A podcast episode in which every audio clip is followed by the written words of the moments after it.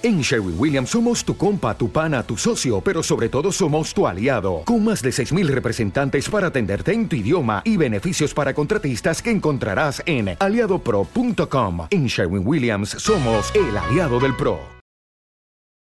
Hola a todos, muy buenas, ¿qué tal? ¿Cómo estáis?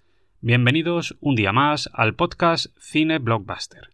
Ya sabéis, el lugar de encuentro de los buenos aficionados al mundo del cine. Hoy con un programa dedicado a una de las películas más ambiciosas y turbulentas de toda la década de los 90. Nada más y nada menos que Waterworld, la cinta de ciencia ficción posapocalíptica dirigida por Kevin Reynolds y protagonizada por Kevin Costner, que en su momento fue la película más cara de la historia del cine y que terminó naufragando en taquilla de un modo estrepitoso. Una película que generó ríos y ríos de tinta, que estuvo salpicada por la polémica desde el principio y que en su momento recibió un montón de palos, pero que ahora, 27 años después de su estreno, quizás podamos analizar con un poquito más de objetividad. Una epopeya acuática épica, excesiva y repleta de estereotipos, con grandes decorados, una estupenda fotografía, unos malos muy locos y también con graves problemas de ritmo narrativo, con poca coherencia científica y con una estética muy discutible que pese a todo, a día de hoy sigue resultando muy disfrutable y además tremendamente representativa de todo lo que fue el cine en los años 90. En definitiva, un blockbuster de tamaño colosal que terminó llevándose por delante la carrera de uno de los actores más emblemáticos de su tiempo.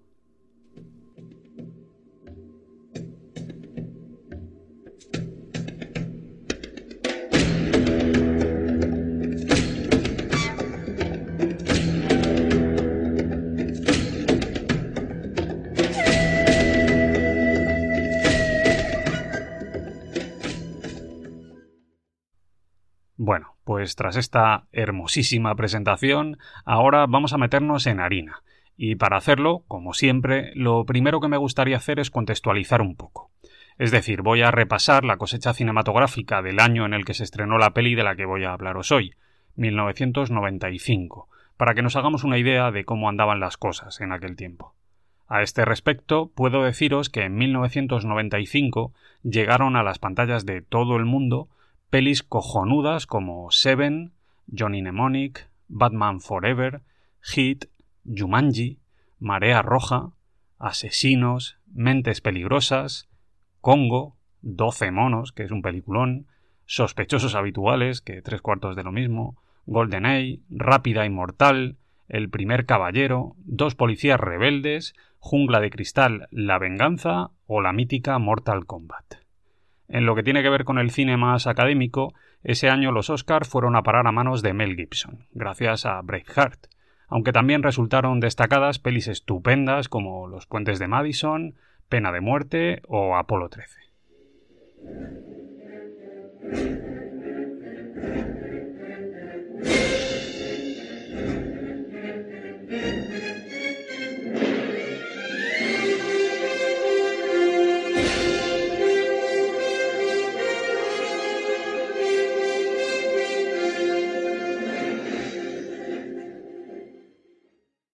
De vuelta a Waterworld, lo primero que vamos a hacer es navegar un poquito por los orígenes de la peli. Todo parte de una idea de un tipo llamado Peter Rader, un guionista y director con una carrera bastante discretita en Hollywood, que allá por finales de los 80 escribió una historia posapocalíptica que plasmó en un guion bastante simple que fue ideado para ser rodado como un producto de serie B. Es decir, una peli muy barata, sin grandes escenas de acción, que trataba de beneficiarse del éxito de la saga Mad Max. La idea de Rader fue analizada por varios estudios, pero finalmente fue descartada y su guion empezó a dar tumbos por Hollywood durante varios años, hasta que por fin llegó a manos de Kevin Costner, un tipo que por aquel entonces, a principios de los 90, era uno de los actores más influyentes y poderosos del planeta.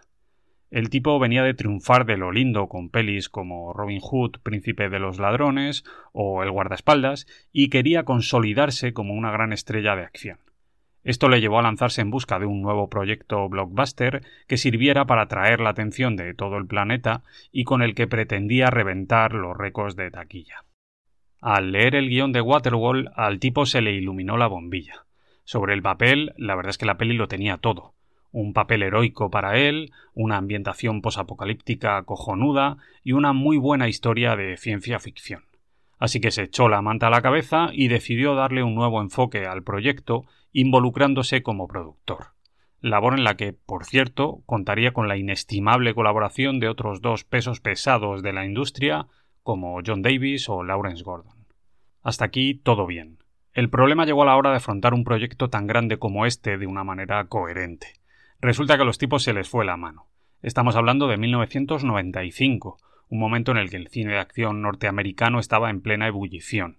En aquellos años se hacían blockbusters como churros, películas cada vez más locas, cintas de envergadura titánica que necesitaban destacar en un mercado saturado de títulos impactantes y que para hacerlo recurrían a las ideas más locas que uno se pueda imaginar. Así se explica que a Costner y a los demás productores de Waterwall no les pareciera ninguna locura destinar un presupuesto millonario a una cinta que iba a rodarse íntegramente en el mar y en la que además iban a necesitarse unos decorados gigantescos. En aquella época todo parecía posible. Sin embargo, el tiempo terminaría poniendo las cosas en su sitio y esta gente acabaría dándose de bruces contra la cruda realidad. En origen, Waterwall iba a costar 65 millones de dólares una cifra muy potente que por sí sola ya convertía la cinta en una de las películas más importantes del año. Y además el rodaje se llevó a cabo en la costa de Kona, en Hawái. Un rodaje que, en un primer momento, iba a durar 96 días y que terminó alargándose hasta las 220 jornadas. Y por el camino hubo de todo. Dos huracanes que detuvieron la producción durante semanas y que de paso se llevaron por delante buena parte de los decorados que ya habían sido construidos, problemas de intoxicación que afectaron a 50 miembros del reparto que sufrieron fiebres y náuseas durante días, y además varios accidentes que a punto estuvieron de costarle la vida tanto al propio Kevin Costner, que casi muere en una escena en la que estaba atado al mástil de su barco, como a las actrices Jane Triplehorn y Tina Majorino, que al parecer se cayeron del barco durante un descanso y estuvieron a punto de morir ahogadas. Al final ambas tuvieron que ser rescatadas por un equipo de buceadores. Vamos, un puto desastre. El resultado de todo esto fue que la película empezó a verse rodeada de rumores que apuntaban hacia un más que posible desastre, y además el presupuesto pasó de los 65 millones proyectados originalmente a la escandalosa cifra final de 170 kilos. Todo un récord que convirtió a Waterwall en la película más cara jamás filmada hasta ese momento.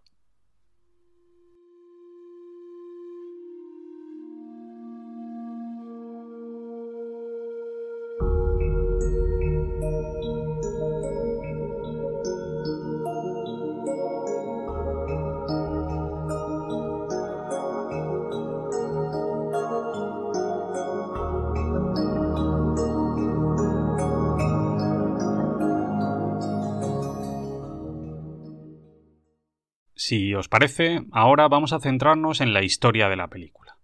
Waterwall está ambientada en un futuro lejano en el que los casquetes polares se han derretido y el nivel del mar ha subido de una manera catastrófica, llevándose por delante la civilización humana tal y como la conocemos. Los pocos seres humanos que han logrado sobrevivir a esta catástrofe viven en ciudades flotantes llamadas atolones y sueñan con que en algún lugar todavía exista tierra seca. El protagonista de la peli es un marinero sin nombre que se dedica a navegar sin rumbo en un trimarán. El tipo llega a uno de estos atolones y trata de negociar para conseguir víveres, pero resulta que los residentes de la ciudad flotante esta se dan cuenta de que es un mutante, que tiene branquias y pies con membranas, y deciden quitárselo de en medio.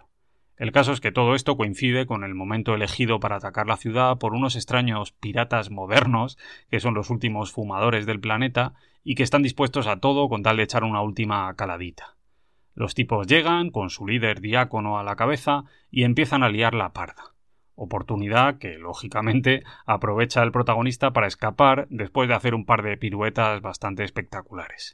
El caso es que el hombre termina llevándose consigo a dos inesperadas compañeras de viaje, una mujer y una niña, Helen y Enola, para más señas y además resulta que la cría tiene un misterioso mapa tatuado en la espalda que parece conducir al último lugar del planeta en el que aún queda tierra seca. Toda esta parte mola bastante, pero después la cosa flojea un poco. A partir de este momento la historia se vuelve lenta y predecible. Conflictos dentro del barco, una inmersión para descubrir las antiguas ruinas de una ciudad y el secuestro de la niña por parte de los villanos. Y así nos plantamos en el final, en el que el protagonista va a rescatar a la niña en plan tipo duro y de paso vuela en mil pedazos el barco de los villanos que está cargadito de petróleo. Esta parte vuelve a ser bastante espectacular. Muy loca, poco verosímil, pero muy espectacular. Vemos un antiguo barco completamente oxidado, fuego por todas partes y a Kevin Costner pegando tiros como un loco a todo lo que se mueve y colgándose de una tirolina para evitar que despegue el avión en el que Diácono intenta escapar. Aquí se ve que tenían pasta y que estaban dispuestos a gastarla. Y para el final, la última pirueta. Los protagonistas intentan escapar en una especie de globo aerostático, pero en ese momento reaparece Diácono que hace que la niña se caiga. Los tipos cogen sus motos acuáticas y se van a por ella como putos locos, pero justo antes de que la alcancen, aparece Kevin Costner, que se ha tirado del globo haciendo puenting y le roba a la niña en las narices, haciendo que se estrellen y que mueran abrasados en una gigantesca bola de fuego. Y ya está. Para el final solo queda la despedida. Resulta que el mapa que la niña llevaba tatuado a la espalda realmente sí conducía a tierra seca. Los protagonistas se plantan en una especie de islote que se eleva por encima del mar y allí encuentran restos de más supervivientes, entre ellos unos esqueletos que resultan ser los padres de la niña. Al parecer, Enola procedía de allí, y fueron ellos quienes le hicieron el tatuaje en la espalda. Las últimas escenas muestran al protagonista apegado emocionalmente a la niña, besando a Helen y yéndose por donde había venido con su barco, melena al viento, justo antes del corte final a negro. Como anécdota, podría deciros que originalmente se rodó un último plano en el que Enola tropezaba con algo que había tirado en el suelo tras la marcha del protagonista, y esto resultaba ser una antigua placa que decía que en realidad se encontraban en la mismísima cima del Everest.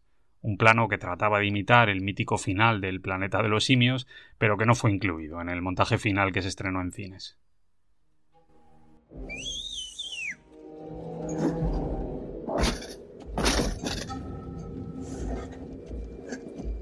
Podrás irte de aquí cuando lo digan los ancianos, pero no antes.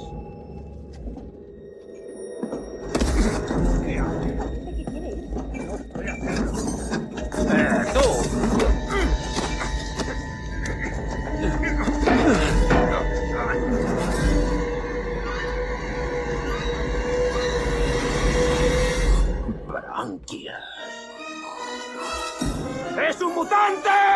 ¡Es un mutante! Como ya os he comentado antes, Waterworld fue una superproducción enorme, un blockbuster de primer nivel de tamaño gigantesco. Y ante esto, los productores entendieron que la envergadura del proyecto requería de un hombre con experiencia en la dirección a los mandos. Por ello, el elegido para ponerse tras la cámara fue el veterano Kevin Reynolds, un director y guionista de origen tejano que empezó su carrera bajo el paraguas del todopoderoso Steven Spielberg y que después terminaría convirtiéndose en el director de confianza del amigo Kevin Costner. La carrera de Reynolds comenzó en 1984 con el estreno de Amanecer Rojo, la estupenda película bélica dirigida por John Milius, en la que él ejerció como guionista. A partir de aquí su nombre empezó a destacar y el tipo consiguió dar el salto a la dirección con la peli Fandango, una cinta sobre unos jóvenes que se lanzan a la aventura antes de enfrentar la madurez. Esta fue la primera vez que Reynolds trabajó con Costner, en uno de sus primeros papeles protagonistas. Después de eso, el tipo se especializó en el cine de acción con pelis como La bestia de la guerra y sobre todo con Robin Hood, príncipe de los ladrones, otra colaboración con Kevin Costner que llegó a los cines en 1991 y que reventó las taquillas de todo el mundo con una recaudación de 224 millones de dólares. Después de eso seguirían llegando nuevas pelis de acción y aventuras como Rapa Nui, la propia Waterwall o El Conde de Montecristo. No obstante, el escaso éxito comercial de estas últimas y sobre todo los roces y el desgaste en su relación con su actor fetiche terminaron provocando un paulatino alejamiento de Reynolds del mundo del cine. ¿Smokers? Sí. ¿Podemos huir de ellos?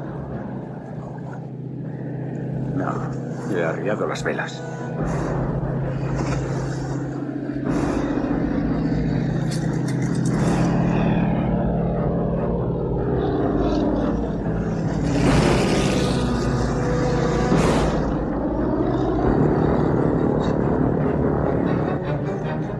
No usas la cabeza? Los hemos descubierto. Son ellos.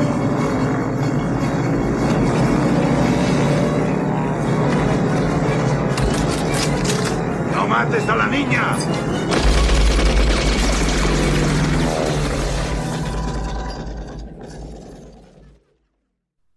Respecto al reparto, pues lógicamente, el primer nombre que a todos se nos viene a la cabeza al pensar en Waterwall es el del mítico Kevin Costner, un actor icónico de la década de los 90 que nació allá por el año 1955 en Linwood, California, y que durante muchos años tuvo una de las carreras más potentes que se recuerdan.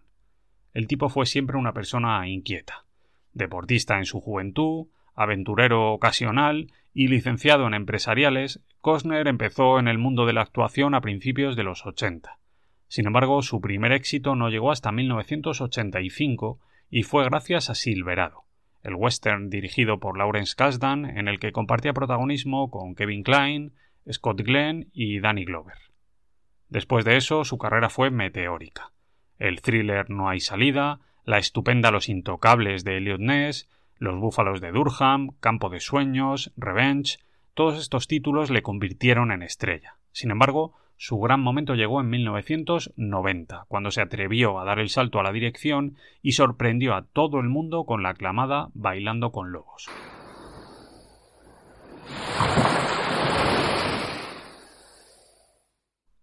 Sin embargo, parece que este éxito terminó subiéndosele a la cabeza y que esto acabó jugándole una mala pasada. El tipo se creció demasiado y terminó embarcándose en un par de proyectos muy arriesgados que a la postre fueron clave en el inesperado declive de su carrera. Primero la propia Waterwall en 1995 y después Mensajero del Futuro en 1997. Dos películas que funcionaron mal en taquilla y sobre todo que tuvieron muy mala prensa. Todo esto contribuyó a generar a su alrededor una leyenda negra muy negativa que afeaba sus conductas en los rodajes y que se vio acrecentada por algún que otro escándalo en su vida privada. A partir de aquí, la verdad es que su estrella se fue apagando de una manera bastante llamativa.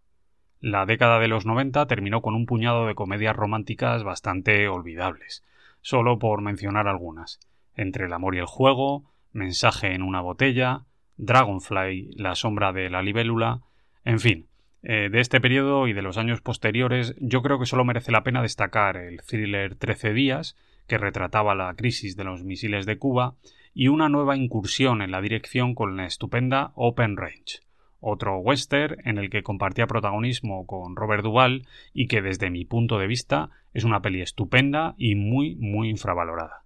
Después poco reseñable durante bastantes años. Quizás podríamos mencionar la peli de aventuras The Guardian, el thriller Mr. Brooks, la última aventura cinematográfica de Jack Ryan y sobre todo su aparición en el universo cinematográfico de DC Comics interpretando a Jonathan Kent, el padre de Superman. Aunque sus mejores papeles han llegado en la televisión, concretamente en las series Hatfields and McCoys y en Yellowstone, que de momento ha tenido cuatro temporadas. Si eso no ha salido de tierra seca, ¿de dónde viene? ¿De dónde? ¿Quieres ver la tierra seca?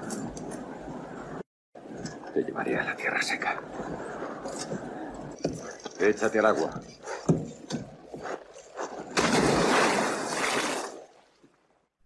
El resto del reparto de la peli también es bastante llamativo. Haciendo de villano principal tenemos al gran Dennis Hopper, un icono del cine clásico que saltó a la fama gracias a pelis míticas como Rebelde sin causa, Gigante, Duelo de Titanes o La leyenda del Indomable, que después estuvo un tiempo apartado de Hollywood tras un conflicto en un rodaje con el director Henry Hathaway y que años después consiguió regresar a primera línea al dirigir una de las road movies más famosas de la historia, Easy Rider. Después de eso, un montón de papeles míticos en pelis como Apocalipsis Now, Terciopelo Azul, Hoosiers, Super Mario Bros., Speed o Amor a quemarropa vamos, uno de los últimos clásicos del cine norteamericano que falleció en 2010 debido a un cáncer. Junto a él también tenemos a una de las actrices más prolíficas de la década de los 90, la poco reconocida Jane Triplehorn, una actriz guapísima que apareció en papeles muy importantes en pelis conocidas como Instinto Básico, La Tapadera, Reality Bites, Dos vidas en un instante o Mickey Ojos Azules, pero que nunca consiguió el reconocimiento como superestrella. Quizás porque le falte personalidad en pantalla o porque no tuvo suerte en algunos momentos de su carrera, no sé. Y a su alrededor, pues poco más, la verdad. Solo alguna mención destacable. Por ejemplo, tenemos por allí a King Quates, que hace de navegante loco, y también una fugaz aparición de un jovencísimo Jack Black, que hace de piloto y al que apenas se distingue. ¿Alguien sabe por qué ese barco sigue vomitando fuego?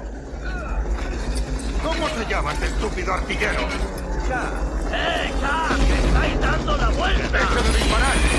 ¡Ese estúpido nos va a hacer saltar por los aires! ¡Jack, basta! ¡Párate! ¡Es de los nuestros!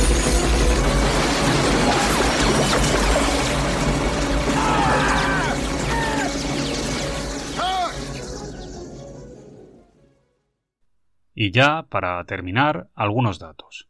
Waterworld se estrenó el 25 de julio de 1995 con un presupuesto final de 172 millones. Aunque a esto habría que sumarle otra buena cantidad de pasta que se gastaron en marketing y en publicidad. El caso es que se convirtió en la peli más cara de la historia del cine hasta ese momento. Y lo que es más importante, debido a todos los problemas surgidos en el rodaje, la prensa especializada empezó a echar pestes de la peli a todas horas, generando a su alrededor una imagen muy oscura y deprimente, algo que probablemente condicionó a los espectadores. El caso es que la peli no funcionó demasiado bien, sobre todo en Estados Unidos, donde alcanzó una recaudación muy pobre de solo 88 millones de dólares, aunque salvó los muebles gracias al mercado internacional, donde alcanzó la cifra total de 264 millones. Esto significa que la peli no fue un gran éxito, eso seguro. De hecho, estuvo muy lejos de las expectativas que los productores manejaban antes del estreno. Sin embargo, tampoco se puede decir que Waterworld fuera un gran desastre comercial. La peli incluso fue rentable, con unos números muy pobres, eso es verdad, pero rentable. También hay que mencionar que la peli fue nominada a cuatro premios Ratchi, entre ellos el de peor película, peor actor, peor director y peor actor de reparto, de los cuales solo ganó uno, en este caso el que le dieron a Dennis Hopper por su interpretación del villano de la peli. Aún así, y pese a la mala prensa, Waterworld consiguió una nominación a los Oscar, en este caso a la de mejor mezcla de sonido, aunque perdió frente a Apolo 13.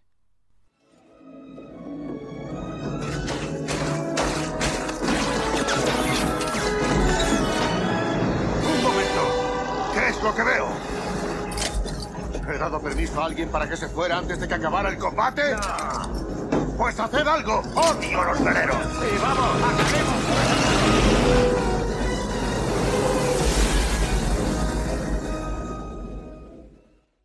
En definitiva, y ya como cierre, solo puedo deciros que yo recuerdo haber visto Waterworld en el momento de su estreno y que tengo un recuerdo de ella bastante mejor del que nos vendieron en su momento.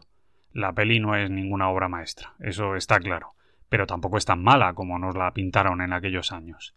Es muy loca, tiene un desconcertante diseño de producción, las pintas que calza el amigo Kevin Costner son para hacérselo mirar, con aquel pantalón a rayas y esa coletilla, pero aún así resulta una peli de aventuras entretenida y yo diría que bastante espectacular.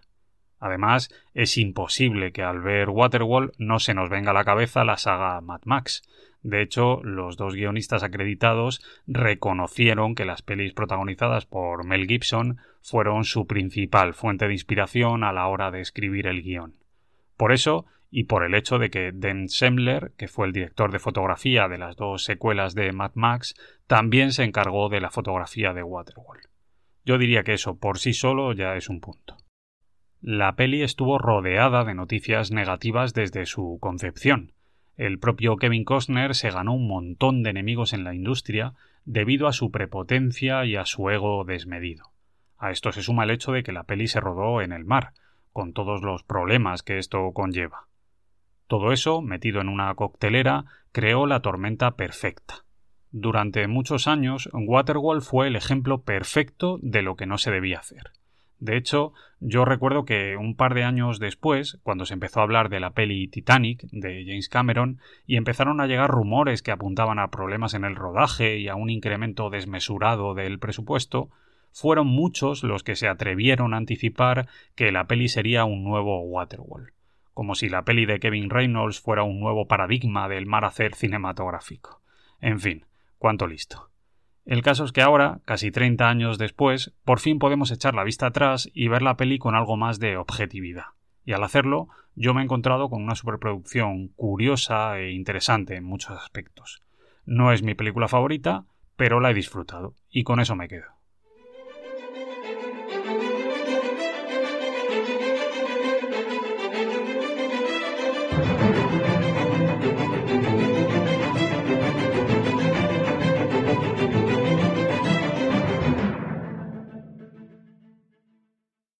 Y ya está. Con esto me despido. Aprovecho para recordaros que si os ha gustado el contenido del programa, podéis seguirme en iVoox, en Spotify y en el resto de plataformas. También en redes sociales a través de Twitter y de Instagram. Un fuerte abrazo amigos. Nos vemos muy pronto.